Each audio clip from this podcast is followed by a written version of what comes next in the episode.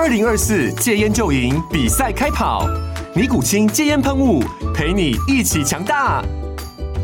戒烟不容易，单靠意志力戒烟的人，时常无法克服戒断症状而失败。尼古清戒烟喷雾将是你的神队友，简单一喷，药品急速释放，立即缓解七大戒断症状，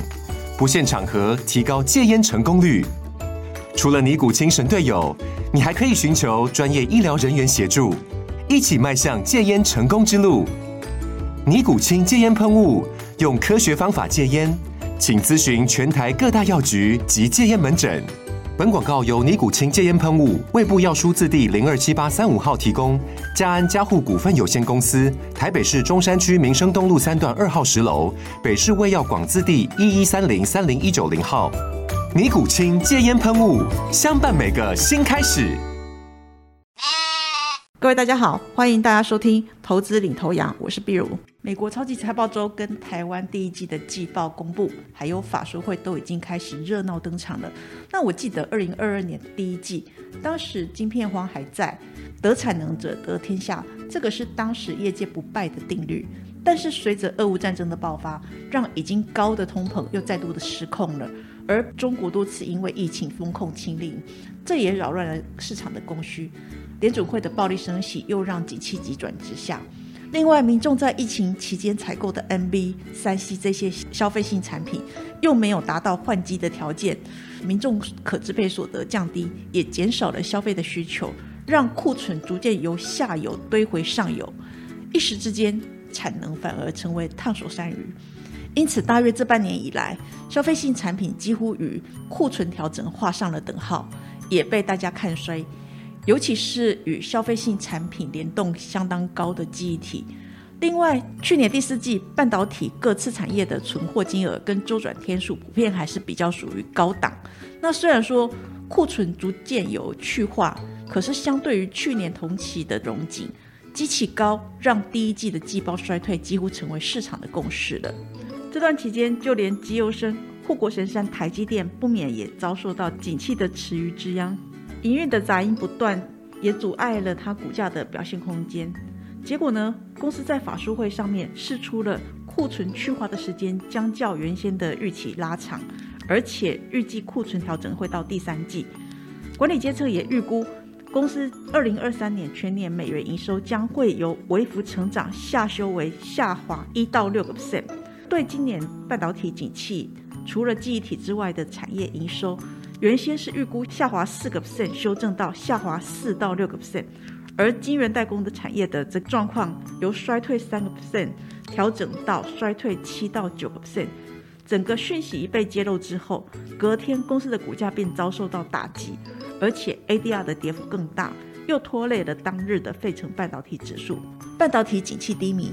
记忆体产品价格大跳水，最近美光及三星两大龙头记忆体厂双双爆出了有史以来最糟的第一季季报，其中受到价格影响短期的获利，去年十二月到今年的二月，美光共亏损了二十三点一亿美元，而且大举认列了十四点三亿美元的库存损失，税后 EPS 达到负一点九一美元，如果我们还原之后。大概还是亏了负零点五七美元，这个是史上最大的亏损，而且公司也宣布减产。至于说另外一个龙头三星，受到全球的半导体需求急速恶化影响，上一季的营业利益预估将会暴跌九十六个 percent，创下二零零九年金融危机以来最低的水准。而且由于机体需求不振，客户持续进行库存的调整，它也终于顶不住压力，宣布减产。跟进的同业的像美光啊、凯霞啊、SK 海力士等等，那这也是三星在一九九八年金融危机之后，时隔二十五年的第一次减产。不过公司还没有透露详细的减产数量。半导体产业的利空这么多，尤其是大家看坏的记忆体大厂，纷纷交出史上最烂的第一季季报成绩单。可是美光的股价却止跌反弹，而且还激励了记忆体产业的股价攀升。利空却不跌，怎么会这样呢？因为这些利空大致上符合了市场的预测，而且大家更重视的是未来，包括了产业的前景看法以及如何应应。那在这边，我快速做个简单的结论：我们预期随着产业去化库存，今年下半年市场应该有机会改善，所以机体最坏的状况应该已经过了，有望迈向复苏之途。预期随着市场的回温，这个将会由下游的模组厂、记忆体封测厂的 Wafer Bank，也就是晶圆银行当中去化为优先，最后才会轮到制造跟代工厂。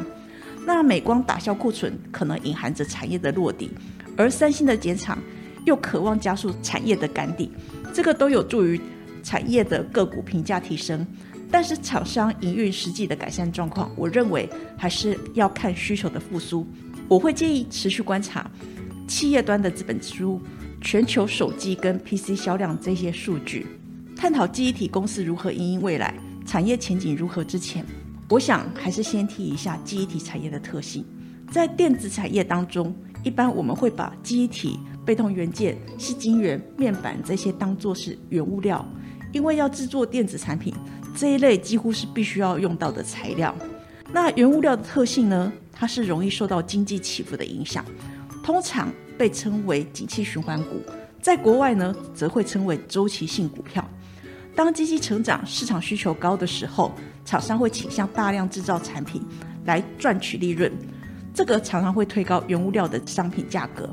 这些行业的股票也就容易大幅的上涨。但是，一旦经济衰退、需求缩减，商品的价格自然就会下跌。这些行业的股票。它的股价就会随之下跌，而且在无利可图之下，生产者他就会自发性的停止生产，进而使原物料的供应减少，逐渐的达到供需平衡之后，随着景气的复苏，产业逐渐回升，股价可能就因此开始好转。那由于机体这一类的原物料股深受大环境的影响，现在公司状况的好或者是坏，并不代表未来都是这样的，它的营运可预测性很差。系统性风险也因此比较高，让股价的波动也比较大。所以，我们简单的做个结论：，景气循环股通常具有高风险、高波动的特性，容易大起大落，而且一旦进入景气的正或负循环，常会有波段的趋势。那由此来看，这一类的个股比较适合介入点，通常都是在市况比较差、本益比倍数高，甚至公司是亏损的时刻。但是已经预见最坏的情况已经过去了，这个时候就比较适合投资。这一点跟一般投资股票的逻辑是有一些不同的。另外就是，景气循环股它只适合波段操作，忌讳长期投资，因为营运的可预测性很差。根据研调机构吉邦科技的资料，在低润市场当中，去年第四季三星的市占率是四十五点一个 percent，排名第一。其次是 SK 海力士的二十七点七，跟美光的二十三个 percent。另外，在内快闪记忆体方面，三星的市占率为三十三点八个 percent，凯霞十九点一个 percent 次之。换言之，光是三星跟美光几乎就代表了低润记忆体约七成的市况。日前，美光的管理阶层表示，记忆体产业正面临金融海啸以来最坏的状况。公司将透过下修二零二三年财会年度的资本支出到七十亿美元，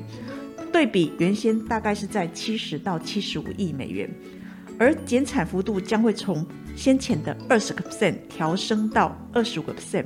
而且公司今年也会减少薪资奖金，并缩减十五个 percent 的人力来控制费用，透过这些方式应应，期望能够减少。短中期的柜员供给，让市场的供需更进一步的回稳。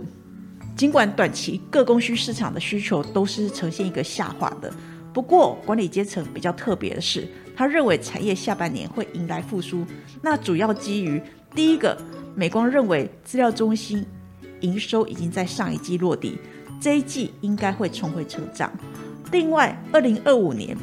机体产业市场规模将会创新高，主要是因为。AI 啊，语言模型像是 ChatGPT 这一些，在发展过程当中，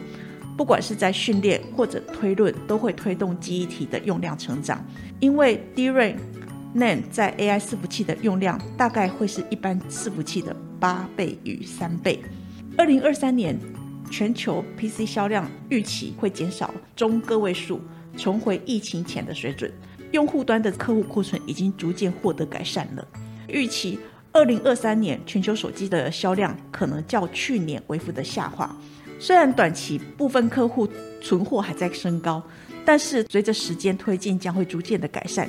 公司下半年 DRAM 跟 NAND 的出货还是会比上半年成长。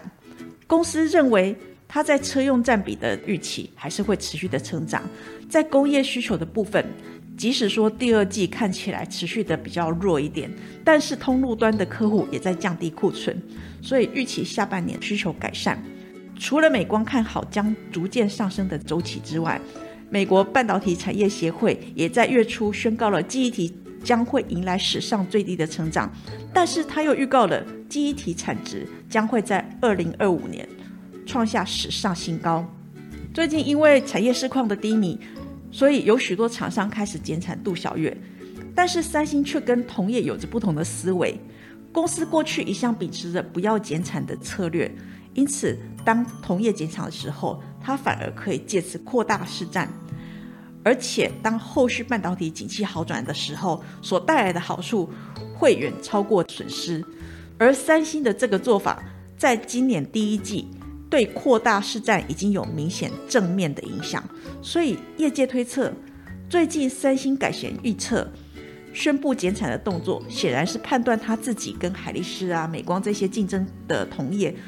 彼此之间的差距已经拉开到够大的状态，因此就算他宣布减产，还是能够保有优势。加上说，本身过剩的记忆体库存已经高到自己不能再忽视，所以目前妥协减产应该是相对合适的时机。虽然当前大环境不佳，市场的需求还是在低档的状态，利润上半年市况依旧辛苦。不过，三星、美光、凯霞、SK 海力士等大厂纷纷宣布减产，尤其是三星最具有指标性意义。因此，外界看好三星的减产，渴望加速记忆体产业的赶底。而减产效果通常会在三到六个月之后出现。随着三星的宣布减产，同业也纷纷看好合约价有望在本季落底，下一季反弹。记忆体市场陷入谷底，全球的大厂持续减产，因一行东。那台湾的厂商像南亚科跟华邦电，也预计在今年上半年持续延续减产的策略。不过，他们彼此对于上半年价格都会有不同的预期。像是南亚科预期第二季价格可能会持续的走跌，但是跌幅已经趋缓了，最快第三季价格渴望持稳。而华邦电则预期第二季价格就可以持稳了。整体来看，虽然上半年低润需求衰退。厂商对第二季的报价预期还是有一些落差，但是供给端有供应商的减产，而且严控资本支出的一个影响，我们认为有助于产业的库存去化，预期下半年市场较有机会改善，因此记忆体最坏的状况应该已经过去了，未来有望迈向复苏之途，而且我们预期随着市场回温，将会由下游的模组厂、记忆体封测厂的 Wafer Bank 当中。去化为优先，最后才会轮到制造跟代工厂。而目前台股重要的记忆体公司包括了二四零八的南亚科、二三四四的华邦电、二三三七的旺宏、五三五一的裕创、八二九九的群联、三零零六的金豪科、六二三九的历程、八一五零的南茂、三二六零的威刚、二四五一的创建、八零八八的平安、四九六七的实权。八二七一的宇瞻，还有八一一零的华东等等。总的来说，我们认为美光打消库存，隐含着产业应该渴望落底，而三星的减产又可以加速产业的赶底。我们认为都有助于产业的个股评价提升。但是厂商营运实际改善的状况，还是有赖于需求端的复苏。因此，我会建议持续观察。尤其是在企业端的资本支出，以及全球手机、PC 这些销量等等的数据。以上是投资领头羊节目内容，谢谢收听。本公司与所推介分析之个别有价证券无不当之财务利益关系。本节目资料仅供参考，投资人应独立判断、审慎评估并自负投资风险。